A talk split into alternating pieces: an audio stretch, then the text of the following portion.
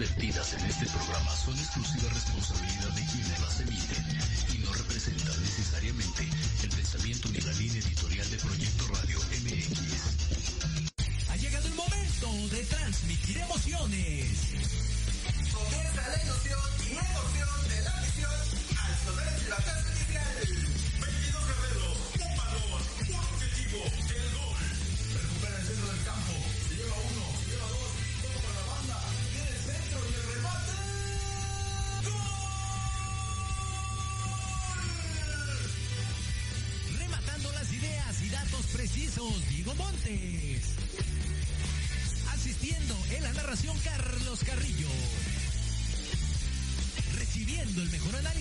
Con Héctor Ayuso. Y en la delantera del equipo, Jorge Escamilla H. Esto es Fútbol. Transmitiendo emociones cada partido.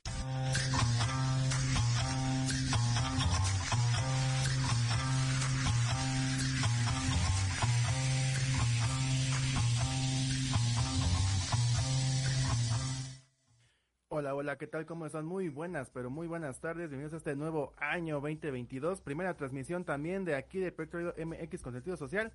Es la primera de todas, todos los... 3 de enero, 3 de la tarde con 9 minutos. Y estamos aquí, no estoy solo. Bueno, aquí ven completamente solo, pero no. Aquí del otro lado de la cabina me encuentra mi amigo y compañero Jorge Escamilla H. ¿Cómo estás? Muy buenas tardes y feliz año. Muchísimas gracias, Diego. Gracias a toda la gente que se conecta. Y sí, efectivamente es el primer programa del año. Nosotros encantados de la vida de estar aquí en cabina, agradeciendo y deseando siempre salud, éxito y alegría para todos ustedes y sus seres queridos, para la gente que nos sigue desde Proyecto Radio MX y también a través de arroba Mex, transmitiendo emociones cada partido. Efectivamente, el primer eh, programa del año, no solamente de, de fútbol, sino también de Proyecto Radio MX aquí en la barra, como bien comentas, Diego. Y bueno, ¿Qué, mejor manera de arrancar que con el tema de la selección mexicana? Ya se viene el, el mundial, ya estamos a nada, mesecillos nada más. Y seamos muy honestos, ¿eh? Estamos a la mitad del camino, no hay absolutamente nada seguro. Mucha gente ya lo está catalogando como que ya para el perro, ¿no? Que va a alcanzar para ir a ese boleto con Nueva Zelanda, bueno, allá en, en Oceanía. Pero yo la verdad no lo veo así. Le vienen partidos muy, este, digamos, en el comillas fácil. Va a Jamaica de visitante y luego aquí dos de local a puerta cerrada con Panamá y Costa Rica. Pero la verdad yo no, yo no veo la, el panorama tan difícil, no, no sé tú cómo lo pienses. Pues mira, vámonos partido a partido. A ver, ahorita que ya lo desglasaste, empecemos por ahí. A ver, ¿cuál es el primero que viene? Contra Jamaica allá en Kingston. Ok, ese en teoría debería estar ganable, ¿no? Por lo menos una, una diferencia de, de unos dos goles debería de, debería de ser, ¿no? Entonces ahí súmale tres puntitos y ya ahorita estaríamos viendo como el match de quién sería contra Estados Unidos y contra Canadá. Eso estaría interesante para... eh, ellos se van a enfrentar, si no mal recuerdo, en algún momento en esta segunda parte. Ajá. Entonces ahí sí o sí tiene México ya, pues digamos que algunos puntos ganados, ¿no? Ah, ellos tienen que dividir puntos a fuerza. Mira, si quieres, antes de hablar de los partidos que vienen, hay que hablar de las posiciones, cómo quedaron este, antes de que se parara el, el año. Órale, va. En primer lugar quedó Canadá, sorpresivamente, después de tanto tiempo, porque Canadá pues siempre ha sido así, ¿no? De que un equipo, pues muy bien, pero al final como que llega, o sea, no da mucha expectativa, ¿no? Y ahora con este equipo que trae, la verdad sí, yo sí pienso que va a ser Canadá uno de los este, candidatos para el Mundial que viene. El que sigue es Estados Unidos con este 15 puntos. Ese, este, pues como siempre, eh, y eh, sorpresivamente el año pas el mundial pasado no, no asistió, esperemos, yo creo que este sí es más seguro. En tercer lugar México con 14 puntos, los últimos dos perdió, hay que recordar, contra Canadá y Estados Unidos. Después ya sigue Panamá, Panamá que yo también siento que ya estos cuatro son los que van a ser este ya candidatazos a ir al mundial. Los que yo siento que están eliminados es este Costa Rica en quinto lugar con 9 puntos, Jamaica con 7 en sexto lugar, en séptimo El Salvador con 6 y hasta el final, sorpresivamente, Honduras en octavo lugar con 3 puntos. Ellos sí ya nos vemos hasta el próximo mundial que es aquí en México, Canadá y Estados Unidos. Pero tú qué opinas? Canadá, Estados Unidos y México, Panamá, ya ellos ya están, ¿no? En el... O sea, ¿tú crees que nada más se va a estar moviendo esos lugares y ya? No, hay manera de que ocurra algún milagrito por ahí para este eh, modificar algo de, de esos cuatro. Es que mira, Costa Rica tiene 9 puntos y luego sigue Panamá con 14. O sea, tiene que ganar mínimo los tres partidos que, o sea, tiene que ganar los partidos que vienen de Costa Rica, te comento, Costa Rica primero va contra Panamá, allá en su casa, la verdad lo veo difícil, yo lo veo difícil. Luego viene aquí a México, el 30 de enero, y cierra, cierra con el equipo de Canadá. No, permítame, no, me equivoqué, contra, ay, contra Jamaica, allá en. Kingston. Entonces yo siento con Panamá, pues le vi un empate, México pierde y con Jamaica igual otro empate. Entonces siento que, por eso digo que ya lo que es Panamá, México, USA y Canadá son los cuatro ya candidatos para ir al, al Mundial. Ok, entonces sobre esa línea nos vamos a ir, ya están definidos, entre comillas, ¿no? Los cuatro lugares simplemente se estarán moviendo de, de posición, así es como lo comentas. Entonces, ahora sí, vámonos al panorama que tendría, que tendría México. Primero ya quedamos que va contra Jamaica, Ajá. entonces ahí la teoría dice que puede llevarse los tres puntitos de visitante. Aunque te acuerdas que vimos el partido contra USA y qué golazo se metió el jamaicano desde de tres cuartos de cancha. Sí. La ver- lo tuvo difícil, al final creo que empató, me parece. Empataron, empató. ¿no es correcto? Pero digo, si empata a México allá, pues para mí la, vas a ver a Gloria ese, ese empate. No sé tú cómo lo ves. Sí, esta- estaría, estaría bueno, aunque el empate, digo, teóricamente no le, no le sirve de mucho, ¿no? Estaría todavía ahí eh, pendiendo de un hilo y sobre todo creo que entre más pronto puedan ellos asegurar su calificación, pues sería mucho mejor, ¿no?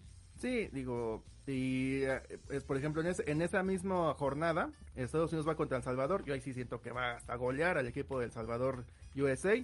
Honduras va a visitar a Canadá. También siento que va a ganar este, el equipo canadiense.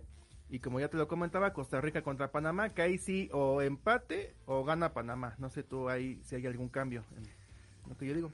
Híjole, sí, está, también puede ser, ¿eh? Concuerdo, está, está interesantón ahí el, el partido. El siguiente, ¿cuál sería? A ver, En el siguiente llave sería, este es el, el partido Canadá contra Estados Unidos, que es lo que comenta, se tienen que enfrentar ellos, y Ujú. ya es en la siguiente.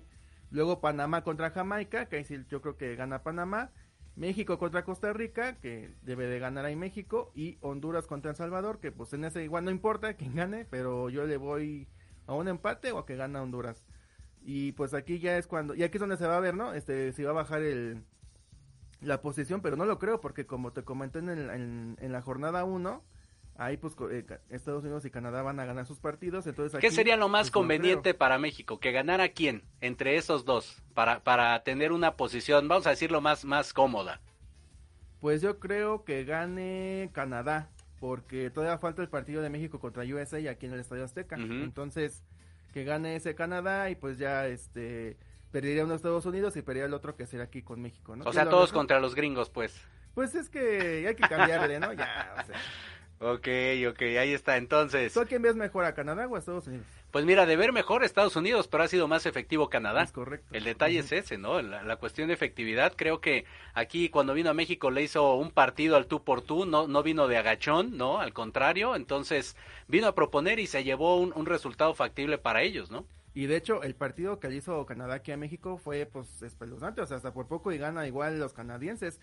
Y caso contrario, USA, pues no, no me gustó tanto, pero al final le ganó el 2 a 0 allá en su casa, en, Exacto. este, en el Columbus Crew.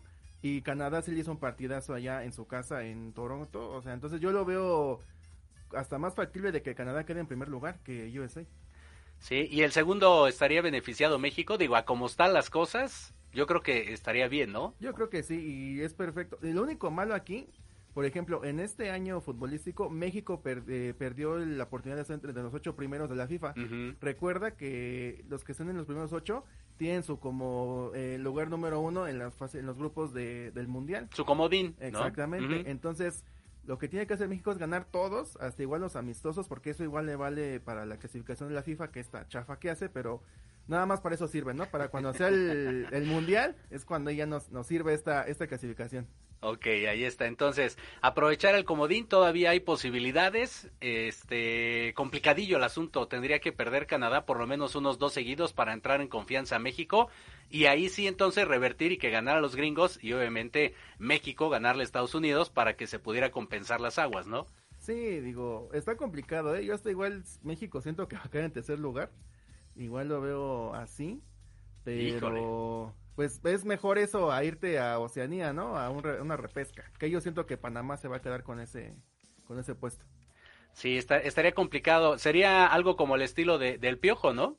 Ajá. Y ahí también yo siento no le conviene tanto a México que quede en cuarto porque hasta a lo mejor y corren al Tata. Ándale. Y pues es raro porque el Tata tenía, se tenía pensado para el siguiente mundial, que es el de aquí en casa. O sea, ¿tú no lo cambiarías a cómo están las cosas? Pues ahorita no, porque yo siento que esto es más de hace de años atrás, o sea, porque debería de estar México acá y USA y Canadá aquí, pero no está pasando eso, sino ya nos eh, igualaron. O sea, México no hizo nada en este tiempo donde pudo aprovechar para pelear con, pues, con mejor calidad. Digo, igual lo, lo que hizo mal aquí el- la directiva mexicana fue no seguir yendo a la Copa América, a la Libertadores. Eso igual afectó mucho para el nivel del fútbol mexicano. Es- digo, al final del día eso son cosas administrativas, ¿no? Pero que le- las decisiones de, de los de pantalón largo efectivamente terminan golpeando a, a la cuestión de, de la selección mexicana, ¿no? De, lo- de los que juegan las eliminatorias y demás. No es lo mismo, y siempre lo decimos con todo respeto, que te enfrentes a Trinidad y Tobago, a que puedas hacer algo contra Argentina, contra eh, Chile, Colombia, ¿no? Contra Chile, que al final creo que eh, ese fue el claro ejemplo, ¿no? En la, en la época de Osorio. El, el enfrentamiento contra Chile, que bueno, fue la, la goleada 7-0. histórica, ¿no? Exactamente. Y así han tenido varias. Por ejemplo, el Tata en los partidos importantes se ha achicado, ¿eh? Contra Argentina, las dos veces que fue a visitarlo, pues fue no perdedera de tiempo, pero sí por lo menos de resultado.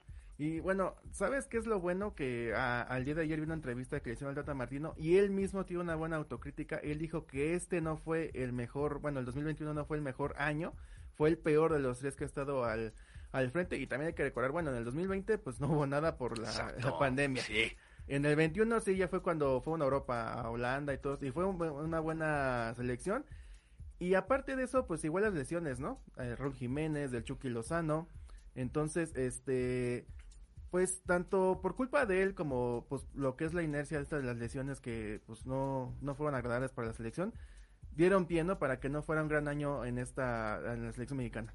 Pero no, no puedes depender de dos o tres jugadores. O sea, imagínate qué limitado entonces estaría México, ¿no?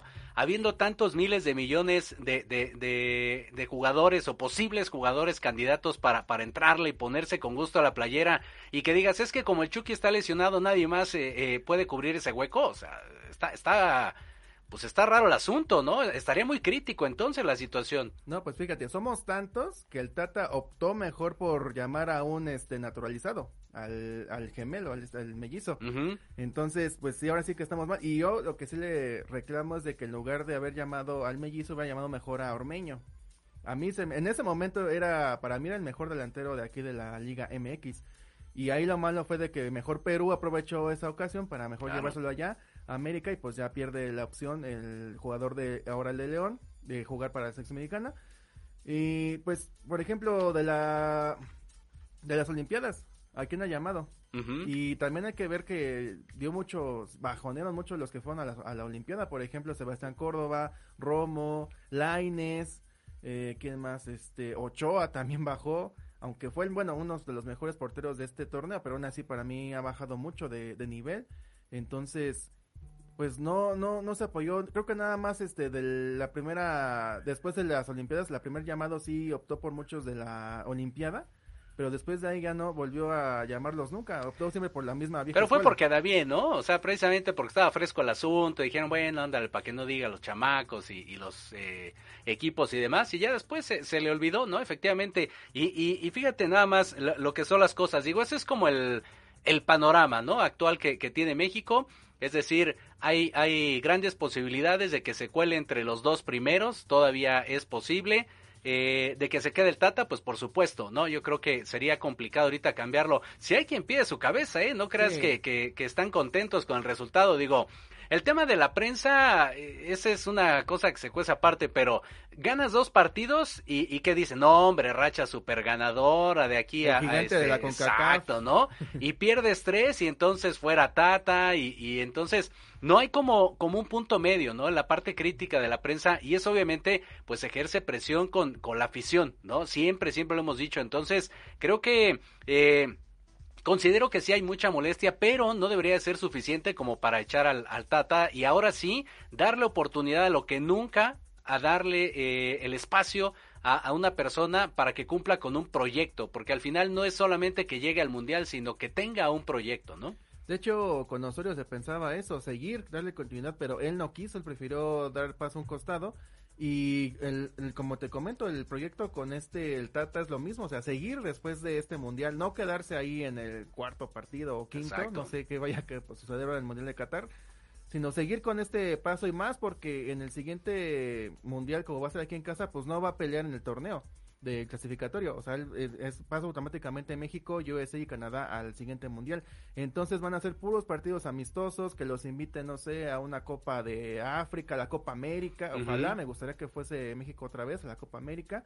Así, o sea, cuando haya torneos y pu- pueden ir como invitados México, pero de ahí en fuera hace un torneo importante en esto so- solamente la Copa Oro y ya, no va a haber otro. Exacto. En el caso de Osorio, fiel a su filosofía, pues optó por los cambios, ¿no? Y se cambió de selección. Exacto. Entonces, no, no hubo mucho que pensarle. Pero fíjate, te lo comentaba porque creo que es, es, es momento de, de evaluar eh, no solamente el, el, el panorama, ¿no? De la selección. Ya vimos los números, ok, si hay posibilidades y demás, pero con la experiencia, por ejemplo, de los torneos eh, recién terminados, donde ganó el Atlas, eh, el Cruz Azul, ahorita este, en el caso de la Femenil Monterrey y demás, eso, esos equipos ya les hemos visto cara de que tienen un estilo de juego, ¿no? Que lo comentamos incluso eh, ahora sí que el año pasado, juegan a lo Atlas, ¿no? Todos atrás, esperando a Furch, entonces le dar la pelota, se mueve Quiñones y ahí está todo, ¿no?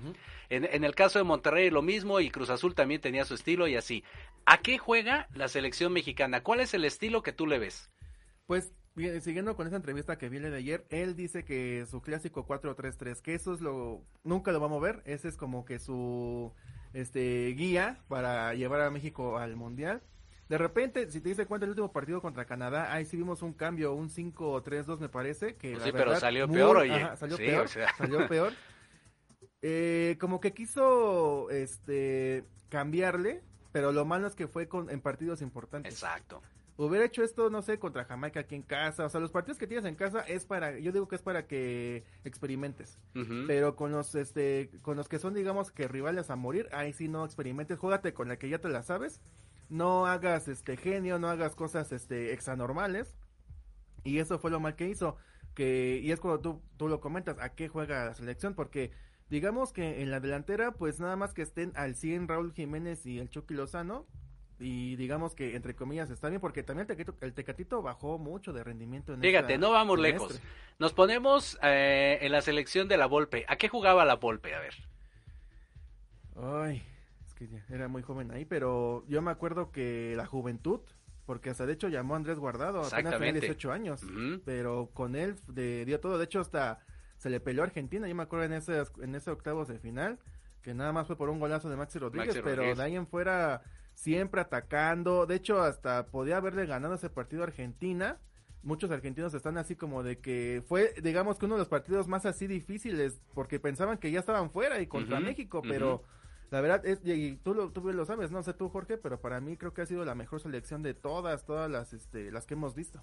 Ahorita nos vamos a ir a ese punto, el tema de la, de la selección, quién es la buena, ¿no? Como siempre dice la generación. Pero fíjate, vuelvo a lo mismo, hay estilos de juego. En el caso, por ejemplo, de, de Osorio, siempre decían que era el tema de los cambios, ¿no? Pero ese era su estilo de juego, a eso jugaba.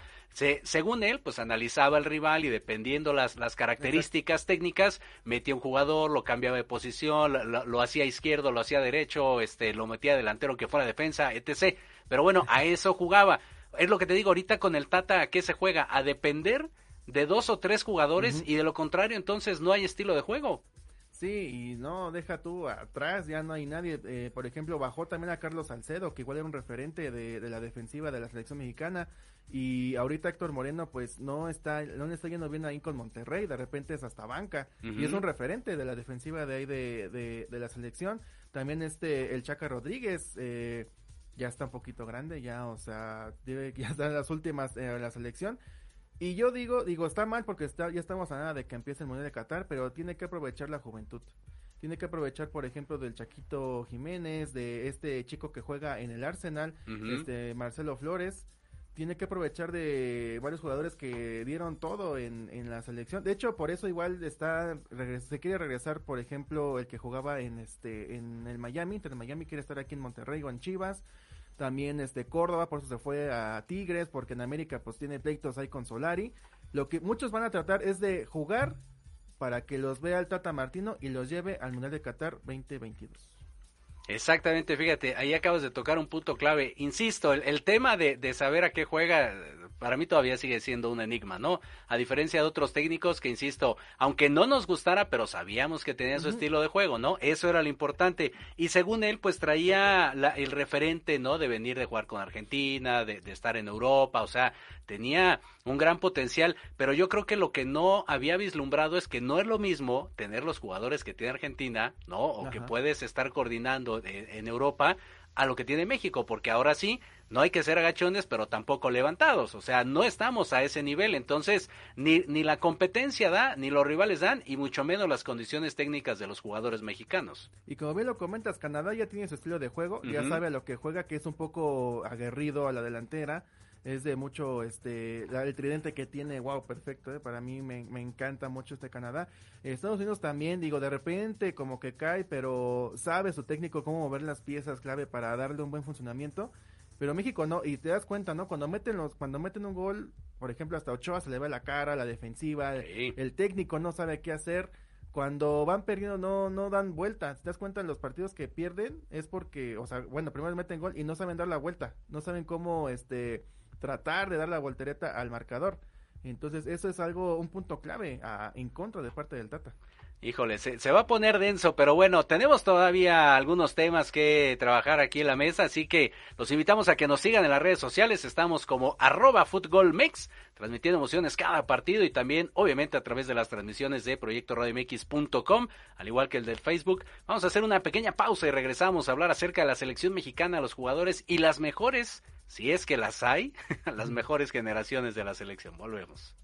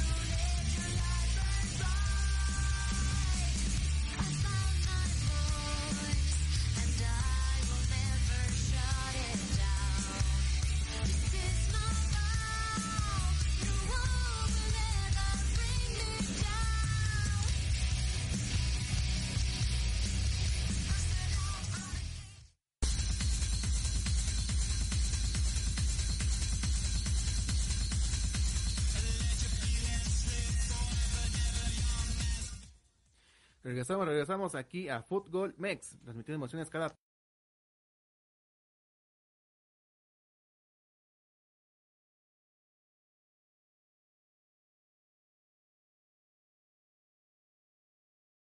normal y enfermo, no sé tú George, ¿cómo andes de la voz? Pues no sé, es la, que tengo, no es la más bonita, pero es la que tengo, ni modo muchachos, así es esto. Marcelo Aparecido de Reis dice saludos de Brasil, saludos desde saludos. Brasil, muchas gracias. Y también aquí Mauricio Santillán, saludos cordiales y un abrazo desde Querétaro, México. Saludos a todos allá en todo México y en Sudamérica. Perfecto, muchísimas gracias. Y bueno, continuamos entonces, estamos hablando acerca de la selección mexicana en este camino ya cerquísima, cerquísima al Mundial de, de Qatar. Y bueno, uno, uno de las cosas, eso sí no es típico de esta generación, fíjate, pero creo que sí, el peso de la playera. Digo, inmediatamente en cuanto dices esto, te llega a la cabeza, no sé, por ejemplo, Vela, ¿no? Que cuántas veces la despreció, que no, que para qué, que muchas gracias, yo estoy bien aquí, mi familia y bla, bla, bla. Mil y un pretextos. Pero hay otros, por ejemplo, que tú los ves en sus clubes y tú dices, bueno, este cuate la va a reventar en cuanto tenga una oportunidad. Y de repente pasa todo lo contrario. Cuando ya tienen la playera puesta, cuando les da la confianza el técnico, pues nomás no dan una. Sí, bueno, es, es que es muy diferente, ¿no? Jugar con tu equipo, con quien ya con, es- convives cada semana o diario, a otro que es una selección, que es, pues ahora sí que cada vez que haya concentración o haya fecha FIFA, yo creo que eso es muy diferente, pero pues es tu estilo, es tu juego, ¿no? O sea, tienes que ser igual tanto en tu equipo como en la selección, no sé por qué cambias, no, no sé si puede ser por los nervios, este, porque hay más reflectores bajo, bajo sobre ti, o por también porque la prensa, estás más ahí, este, pero sí es raro, digo, yo creo que el único caso así externo eh, sobresaliente fue Vela, que pues de hecho todavía se pensaba igual que fuera las Olimpiadas, pero ya es- este es un caso aparte y ya nunca se va a ver en selección mexicana. Eh, pues pues, otro que te puedo decir es el Chicharito, pero él no está porque no quiere, sino porque el Tata le pues hubo un pleito, hay un altercado ahí y por tal motivo él no está yendo ahorita convocado. Pero eh, hace mucha falta también el Chicharo. Mira, no nos vamos lejos y esperemos que no nos golpeen tan duro. Pero no es lo mismo, o no fue lo mismo, Hugo Sánchez en el Real Madrid que la selección. Ajá. O sea, pa pronto, ¿no? En, en los momentos importantes se le ablandaron las guangas y entonces pues ya no no no tuvo como esa oportunidad de ser ese referente como fue el Pentapichichi en su momento allá, ¿no? igual podría ser Luis García. Pudiera ser también un, un buen este jugador de, de Pumas del América, uno de muchos equipos, que al final cuando tuvo la playera sí metió goles, o sea, sí está ahí en la lista de los ganadores y demás, pero creo que era uno de los que se esperaba muchísimo y bueno, si nos vamos más cerca, cualquiera de los dos santos que me digas, Ah, sí. se supone, en el caso de Jonathan era así como, no hombre, el, el, el próximo Beto Aspe, ¿no? Decían el de la media cancha, el que iba a repartir la quesadilla y todo, y terminó haciendo nada. Pues Giovanni dos, dos chispazos, ¿no? Uno fue en ese de la Copa Oro, del clásico fírmala, fírmala, fírmala. Ujú. Y otro fue el golazo, ¿no? Contra Holanda. Contra Holanda, exacto. de final. Y de ahí en fuera, nunca jamás. Bueno, y en las Olimpiadas de, de Brasil, bueno, que de Londres, donde se consiguió la medalla de, de oro. Pero ahora sí que de ahí en fuera nunca jamás se volvió a ver a Giovanni Dos Santos. Y tampoco en el América se vio. De hecho, ya creo que ni lo quieren ahí tampoco. Exactamente, mira, por ahí tenemos una pregunta de, de Marcelo. Ajá. Vamos a hacer una, una pequeña pausita para contestarle a nuestro querido Marcelo y ahorita retomamos el tema de la, de la playera, a ver si la tienes ahí. A ver, permíteme. Es que estoy. proyecto. Está desde Brasil, ya quedamos, dice, a ver por acá. Mandamos saludos también a la gente que tenemos conectada a través de proyectormx.com, que está en Mérida y en Cancún. Muchísimas gracias. Aquí está. Soy de Brasil y mi país sufrió mucho cuando jugó contra su selección en la última Copa. ¿Cómo llega México para la Copa de Qatar? Pues mira, mi querido amigo, y saludos allá a Brasil y a toda tu familia. Feliz año también para ti para todos nuestros este, radioescuchas. Eh, pues yo la verdad lo veo, este, sí va a llegar, no con muchos problemas, pero va a llegar no este modo reclasificación, sino directo. Cuando llegue allá a Qatar, eh, hay que ver primero cuál va a ser su grupo. Eh, deseábamos que fuera eh, uno de la llave, pero no le va a tocar, yo creo que este de- en los bombos. va- ahora sí que va a primero escoger contra quién le va a tocar. Y yo siento, pues como siempre, ¿no? Segundo lugar, primer partido lo gana, otro empate, otro lo pierde, ya como siempre, ¿no? Ya en los octavos le toca a uno, digamos, nos van a hacer que pensar que no, que sí le va a ganar y no sé qué, pero al final pues sí, este, pues va a perder y otra vez lo mismo, ¿no? Nos quedamos en el cuarto partido. No sé tú cómo opinas. Qué triste, qué veo. triste de veras que lo veas de esa manera, Diego. Marcelo, pues mira, no es lo mismo, lo decíamos hace unos minutillos y te acabas de conectar, no es lo mismo jugar contra Argentina, jugar contra Ecuador, ¿no? Ese tipo de selecciones que pues siempre tienen jugadores eh, relevantes y sobre todo que tienen trabajo en equipo. Creo que eso es algo que, que destacar, insisto, que esta selección no tiene, le pega mucho al tema de, de las individualidades y, y yo creo que es, es un es un camino muy estrecho y demasiado empedrado, perdón, el que tiene que, que generar la selección mexicana versus Brasil. Digo, tampoco se la ha visto fácil, sin embargo, creo que sí, si nos vamos hombre por hombre y como, eh, como equipo, por supuesto que tiene muchas más herramientas. Entonces, pues qué te digo, nos veremos por lo menos para, para echar porra ahí en el Mundial en conjunto, sí, pero ya de ahí a que lleguemos a las mismas instancias, pues no, ni al caso. ¿eh? Mira, por ejemplo, Brasil ya, ya está clasificado y ellos pasaron caminando. Creo que todos sus partidos este, ganados, salvo ese que fue polémico contra Argentina. que Contra no se Argentina, jugó. Creo que se lo perdieron, ¿no? Lo dieron por este, ya por hecho que perdió. Pero de ahí en fuera, pues sí tuvo una buena eliminatoria. En segundo lugar, Argentina, que también ya está adentro. Ahí el problema es de que no va a el Kun Agüero. Ese sí para mí es un, un este, algo que no, que es un factor clave de parte de Argentina. Entonces espero, porque en los últimos mundiales toda América se ha visto muy mal. Al final siempre llegan europeos. Exacto. Sí, sí, sí, sí. Dice, ya tuvieron grandes equipos, Brasil viene muy fuerte, dice Marcelo. Sí, efectivamente, es lo que acabamos de comentar, trae, trae buen punch, trae buena dinámica y eso, por supuesto, que, que lo va a plasmar ahí en el, en el Mundial. Uno de los candidatos, ¿no? Yo creo junto con Alemania pudiera ser. Y yo creo que nadie más, porque Francia puede ser otro también. Posiblemente, sí, pero los fuertes yo creo que esos dos, ¿no? Ahí, ahí puede estar este interesante la, la competencia. Y fíjate, con el tema de, de la playera, digo, no sé, es que a mí, yo sé que tú amas a, a este Chuy Corona y todo, pero también, no sé, como que las poquitas, porque ahí sí hay que reconocerlo, no le han hecho justicia. Creo que, que no ha tenido muchas oportunidades por darle chance a Memo Ochoa. Y, y las que tuvo, bueno, a excepción obviamente de la cuestión olímpica, que pues ahí sí se, se rayó como los dioses, pero fuera de ahí pues tampoco ha figurado mucho, ¿eh? Pero fíjate, Michui consiguió la medalla de oro y Ochoa consiguió la de bronce. Esa es una. Híjole, híjole. Ahora, otra. La vez que estaba perfilado para ser el portero de la, de la selección mexicana fue cuando tuvo este pequeño pleito que de golpes, que al final que según su primo y todo esto. Que creo que en esa, al final salió el Conejo Pérez, ¿no? Bueno, Exacto. en Sudáfrica 2010. Este, pues qué lástima, porque para mí es un buen portero, pero esto siempre, el problema que tiene, ¿no? Que es muy, este, mecha corta, se prende muy rápido Michuy Corona, y eso le ha afectado en su carrera bastante. Es correcto. Y tú piensas, no, pues ya está grande, ya piensa mejor, no, al revés, digo, yo lo vi en las últimas, por ejemplo, contra Monterrey se puso muy fuerte, muy Ujú, prendido, y este, pon tú que no sea el portero titular, pero mínimo de suplente, yo se lo pondría a Chuy Corona. Híjole, no sé, no sé.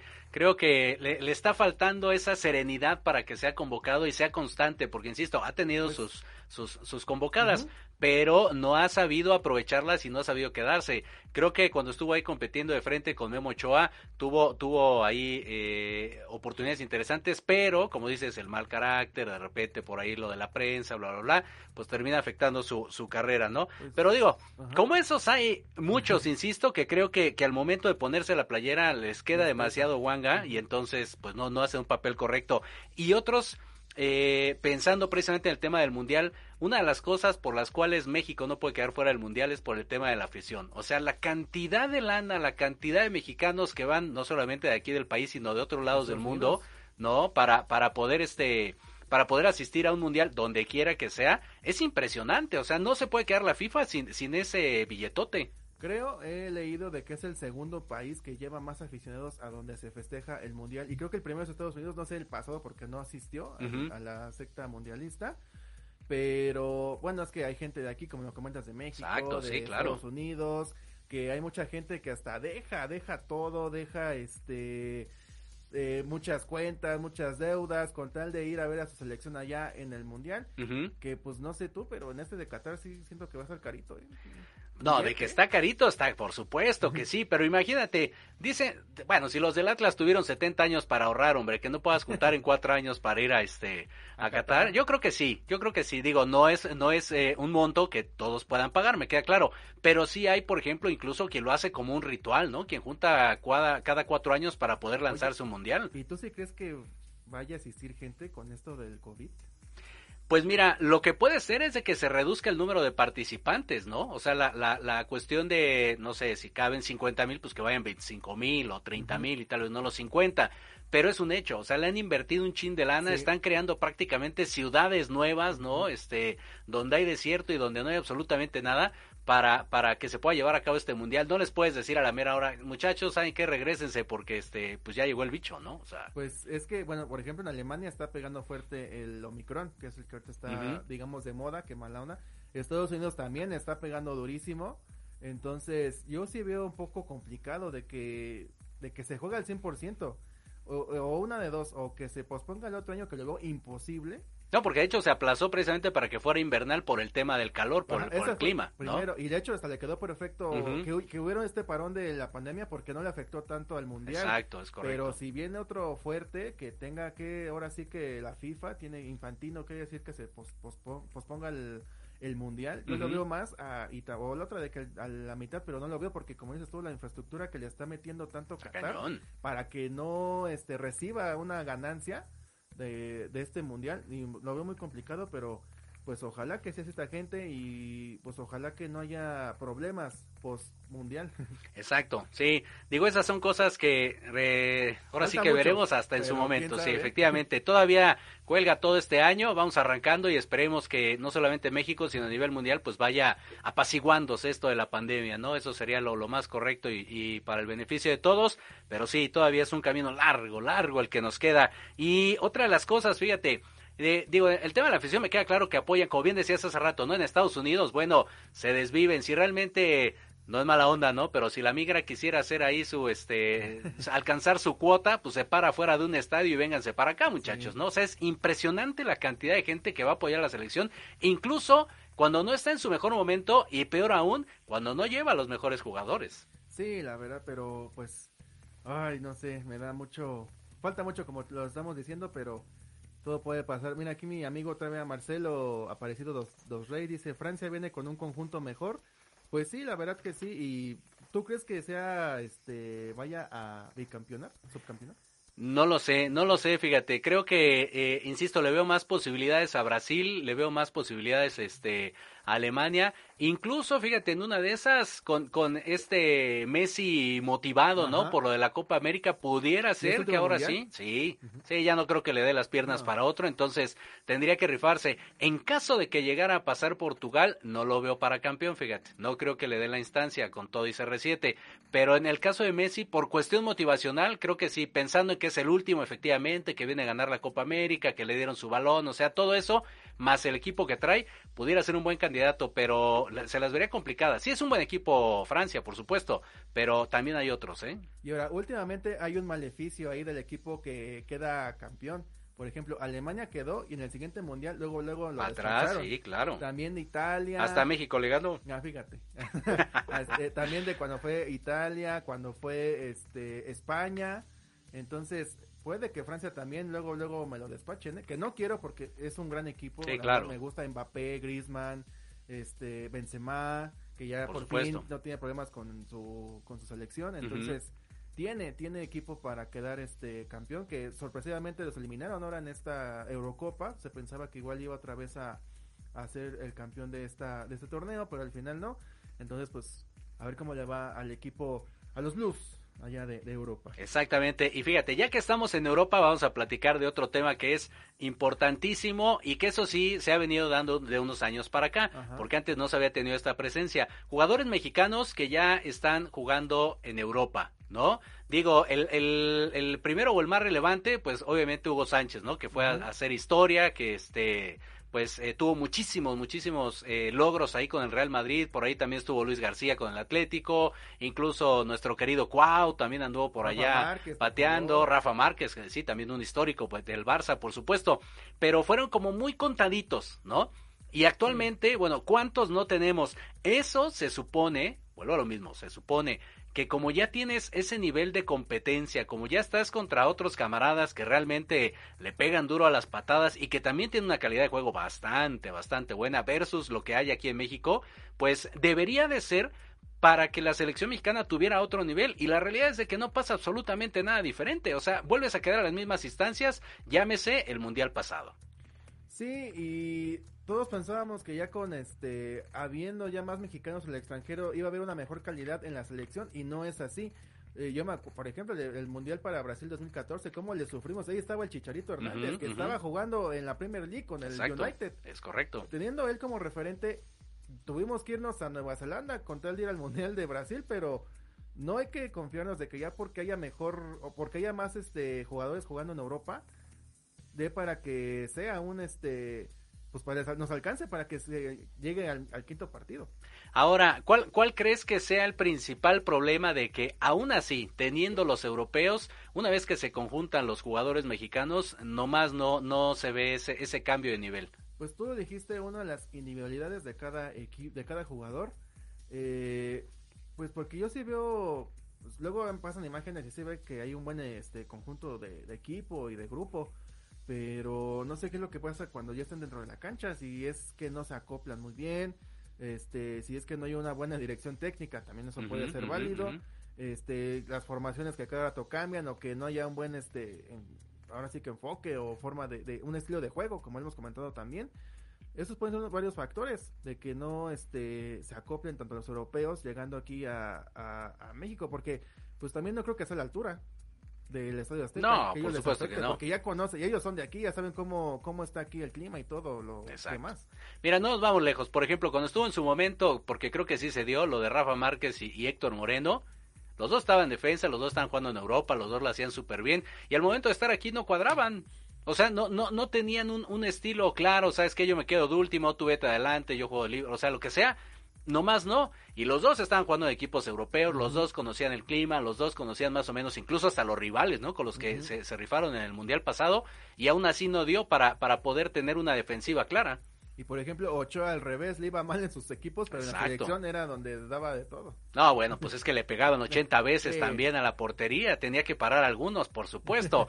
Pero bueno, en el caso de la defensa, te digo, eso es como más claro. Por ejemplo, ahora, eh, no sé, vamos a la media cancha, Guardado y Álvarez, ¿no? Por ejemplo, también son referentes en sus equipos, ¿no? Guardado ya tiene pues una gran trayectoria en Europa, por supuesto, ahí con el Betis y demás. Y en el caso de Álvarez, la va haciendo, la va haciendo, pero bueno, ya ha jugado Champions, ya ha tenido algunos partidos ahí eh, importantes, ¿no? Y aún así, cuando, cuando están en conjunto, cuando ya están en la selección mexicana, no se ve ese, ese acoplamiento como cuando están en sus equipos. Sí, bueno, por ejemplo, ya, guardado ya ni lo mete de titular, siempre es este de cambio. Y de hecho ya hay veces que ni de cambio, ya nada más está ahí, pues ahora sí que lo mismo que con Ochoa para que lleguen a su quinto mundial, eh, pero pues para mí sí es un jugador referente en allá en el Betis, este, de hecho ahorita están peleando por la Europa League y ahí sí, caso contrario, luego hasta es capitán, es Exacto, capitán del, exacto. del Betis, pero no sé qué pasa, este pues llegamos ya a la edad también y pues ya tiene que dar México este cambio revulsivo, ya no siempre esperar de los que se consagraron grandes, ¿no? Pero hay que... Pero ¿cómo va a ser el vuelta. cambio si no los llama recién eh, ganando la, la La- medalla? o la sea, medalla. Sí, no, es que no sé por qué se casa, al- y todos los técnicos, ¿eh? No es el único, siempre cada técnico se casa con varios jugadores sí. y por más mal que estén jugando en sus equipos, aún así los llaman. Por ejemplo, HH le está yendo mal, él sí, porque le está yendo muy mal en el Atlético de Madrid. Sí, Y en la selección tampoco no hace grandes cosas, ¿eh? La verdad. Exactamente. Y hace unos años, por ejemplo, sí era un referente En de el la Porto. selección del medio campo y Y- también en el Porto, por supuesto. Y entonces, ¿qué te gusta de, de la pandemia? ¿Saca un añito antes de la pandemia? Pues desde que lo cambiaron para el Atlético, o sea, no le hizo, o sea, qué bueno, me dio gusto por él porque es un equipo grande de Ujú. parte de España, pero no, no ha fructificado ahí en, en el equipo. Igual, por ejemplo, este el Tecatito ya bajó igual su nivel ahí en este en el Porto y también se vio, se ha reflejado tanto en la selección mexicana. Sí, claro. De hecho, fue uno de los referentes también y que le abrió la, la puerta a varios mexicanos también para que llegaran a, a Europa, el Tecatito, por Ajá. supuesto. Y- Y aún así, pues ahora no, no le dan las condiciones. Es lo que decíamos hace rato, o sea, ¿por qué si ves que no cuadra, tienes otros, pues le somos 100 millones, réstale así muchísimos, tienes mil más jugadores. De esos mil no puedes cachar alguno realmente que, que, que, que te haga funcionar el equipo, o sea... Son, de las cosas que, insisto, no, no, no me cuadra. Pero bueno, con todo este referente europeo y demás, ¿hasta dónde crees que va a llegar la selección en Qatar? Quisiera el quinto partido, pero la verdad lo veo muy difícil, más porque como lo hemos comentado, no tiene un estilo de juego el Tata y la selección mexicana. Eh, se sigue casando con mismos jugadores, entonces me gustaría un quinto, pero lo veo muy difícil. Yo siento que otra vez en el cuarto partido, como lo comento, el primer partido van a ganar y todos vamos a pensar, no, ya ese es el bueno, eh, con el Tata estamos a la muerte y no sé qué, y vámonos al Ángel a festejar y todo.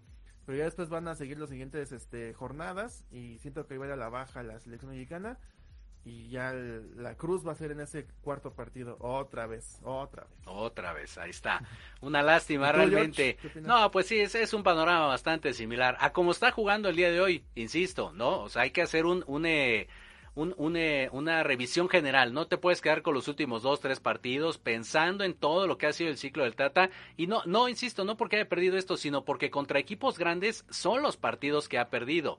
O sea, si tú haces, no sé, de 100 partidos ha ganado 70, ok, sí, pero los 30 que perdió fue contra Argentina, fue contra, o sea, Chile, ¿no? Por ejemplo, Estados Unidos. Entonces, ¿de qué te sirve ganarle a equipos chicos o más o menos de- del mismo nivel de México si cuando ya vienen los buenos e interesantes, pues resulta que, que, que no te sientes cómodo y no sabes hacer los cambios y te frustras y te traumas y dejas a los mismos vatos de siempre? Entonces, por esas cuestiones en lo particular, creo que no tendría posibilidades de llegar más allá porque se enfrentaría, obviamente, a equipos referentes, ¿no? No, y deja eso, yo me acuerdo, por ejemplo, cuando fue el primer partido de la Copa Oro contra Trinidad y Tobago, este, 0-0.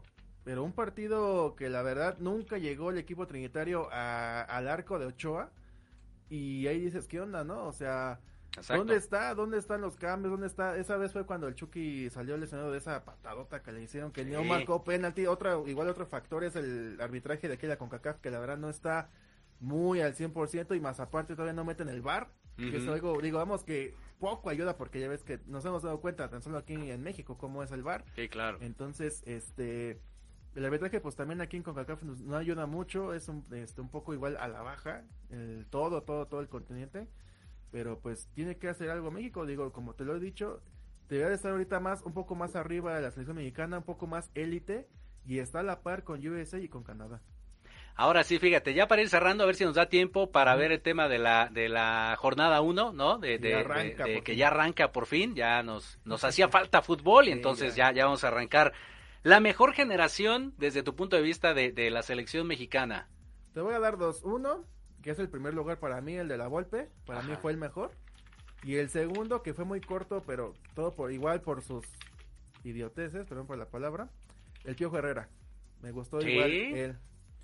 Pues sí, porque le metió ese feeling, de hecho igual fue, se causó- fue famoso en todo el, el mundo con sus festejos. Pero fue famoso él, o sea, Y, ¿qué, qué hizo de importante y, el Piojo? A ver, Contra Croacia, un buen partido, 3 por 1 cuando todavía estaba Mandzukic y que ahora en este, en este mundial quedaron en segundo lugar. Uno antes, pues quedaron ahí, le metió México 3-1. Y con Holanda, ¿no? Que a pesar de que quedaron 2 por 1, pues eh, los, los tuvo ahí, ¿no? Al frente y estuvo arriba con ese golazo de Giovanni Dos Santos, pero ahí falta algo, ¿no? Ahí faltó. De ahí en Exacto. fuera ya, porque después vino lo de Chile, ¿no? También de ahí el Piojo tuvo una, que fue la Copa América de allá en Chile, Sí, que perdió 3-3, creo 3-0. Y como siempre, no echó la culpa al árbitro y ahí, este, de hecho, lo estaban entrevistando y pasó el árbitro y le dijo de cosas y bueno, eso ya. ¿Cuál crees que fue el error del Piojo? A ver. Su carácter. ¿Sí? Y aparte lo de Martinoli y Luis García. Ese fue ya su cruz de olvido ya. Ay, de veras, lástima. Y en cuestión deportiva, ¿dónde crees que fue el error? Por ejemplo, en el caso de Aguirre, cuando retomó la selección, eso de andar trayendo al bofo, al conejo, y hacía, o sea, jugadores que ya estaban muertos, ajá. este, que- queriéndolo resucitar en momentos importantes, yo creo que ese fue uno de sus errores, ¿no? En el caso del Piojo, ¿cuál crees que haya sido? El piojo, pues es que yo digo que más fue él, el carácter, y porque él nunca fue autocrítico. Nunca este hablaba de sus formaciones técnicas o nada, o sea, siempre era de los árbitros, siempre fue que todo estaba en contra de ellos, nunca le echaban ni la culpa a los jugadores tampoco. Entonces yo lo vi de eso. Y de hecho, ahorita que comenté lo de Bofo, hay una estadística, ¿no? De que el Conejo Pérez corrió más que el Bofo Bautista. No, bueno. Datos, ahora sí que datos curiosos. curioso, ¿no? Exactamente, no, fíjate, yo creo que me quedaría, digo, van a decir que qué antiguito, pero con la del 94, a pesar de que no fue el, el, el- hasta el uniforme estaba bonito, fíjate, hasta el uniforme estaba bonito, ¿no? sí, claro, por supuesto, es, es un histórico también de los uniformes, pero la selección, fíjate, la, la calidad de, de nombres y jugadores, aunque no era, insisto, tan rimbombante, porque antes pues no había tantos espectaculares, ¿no? No había tanta manera de, de crecer, pienso yo, como ahora el tema de los europeos, pero aún así creo que en su momento fue una buena selección y, y ahí Mejía Barón pues hizo, hizo, hizo mucho con lo que tenía, insisto, ¿no? Porque otras generaciones siempre han crecido y se han desbordado, pero México le ha tardado todavía un ratillo en crecer. Entonces yo me quedaría con esas y este y pues vamos rápidamente, ahí nos queda un minutillo para dar la jornada 1. Pues va, empezamos el Día de Reyes, el jueves va a ser día 6, Atlético de San Luis contra Pachuca, Luego al otro día, a las 7 de la tarde, Juárez contra Necaxa, acabando Puebla contra América, ahí en el Cuauhtémoc. El sábado, Monterrey contra Gallos Blancos, este es a las 5 de la tarde. Después a las 7, Santos contra Tigres, ahí en la comarca lagunera. Y a las 9, Cruz Azul contra Cholos en el Estadio Azteca. Al otro día, el domingo al mediodía, Pumas contra Toluca. Después a las 6 de la tarde, Chivas contra Mazatlán. Y se va a posponer este partido. León contra Atlas, fíjate, de la jornada 1, pero se va a posponer porque pues son apenas los que los últimos que jugaron Claro. el torneo, entonces se va a posponer hasta el 19 de enero este partido. Pues a ver cómo le va, ¿no? Sobre todo a ti a tus Pumas, yo a mi Cruz Azul, a ver cómo en este torneo que va por comenzar. Ay, de veras, esos Pumas están más desnudados que de acá en Sullivan, No, hombre, Azul, ¿qué te puedo tristísimísimo. decir? ¿Cuántos cambios hizo, eh? Con Chivas, con este de, con Tigres, con no, con Monterrey. Hizo varios ahí este con Pumas también, varias Sí. adecuaciones. Lástima, ni modo, pero bueno, arranca el año este 2022 con mucho gusto, con toda la alegría de estar con ustedes. Recuerden que estamos en arroba Fútbol Mix, transmitiendo emociones cada partido. Búscanos así en las redes sociales. Por supuesto, también podemos ir a transmitir directamente ahí a su liga, a su cancha. Nosotros con todo gusto en la Ciudad de México y aledaños. Estaremos completamente disponibles para ustedes. Tenemos grandes sorpresas. Por ahí se nos acaba de ocurrir una idea maravillosa, nuestro querido Diego, para hacer que convivan con nosotros aquí, que vengan a la cabina, nos echemos un partidito. Ya veremos, ya veremos. Tenemos grandes sorpresas. Diego, ¿cómo te encontramos en redes sociales? A mí me encuentran en Facebook como Diego Amontes y en Twitter e Instagram como arroba el Diego el Diego 05. Perfecto, a mí como arroba Jorge Escamilla Anche y obviamente a través de arroba Fútbol Mex. Así que muchísimas gracias, vamos con todo en este 2022 y que sigan los éxitos para ustedes y para su familia. Muchísimas gracias y buenas tardes.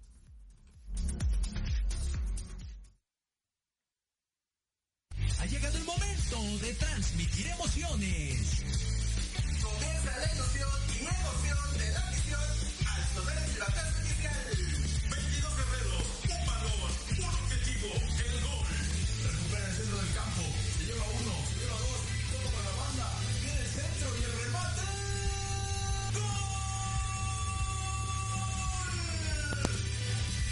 Rematando las ideas y datos precisos, Diego Montes. Asistiendo en la narración, Carlos Carrillo. Recibiendo el mejor análisis con Héctor Ayuso. Y en la delantera del equipo, Jorge Escamilla H. Esto es Fútbol. Transmitiendo emociones cada partido.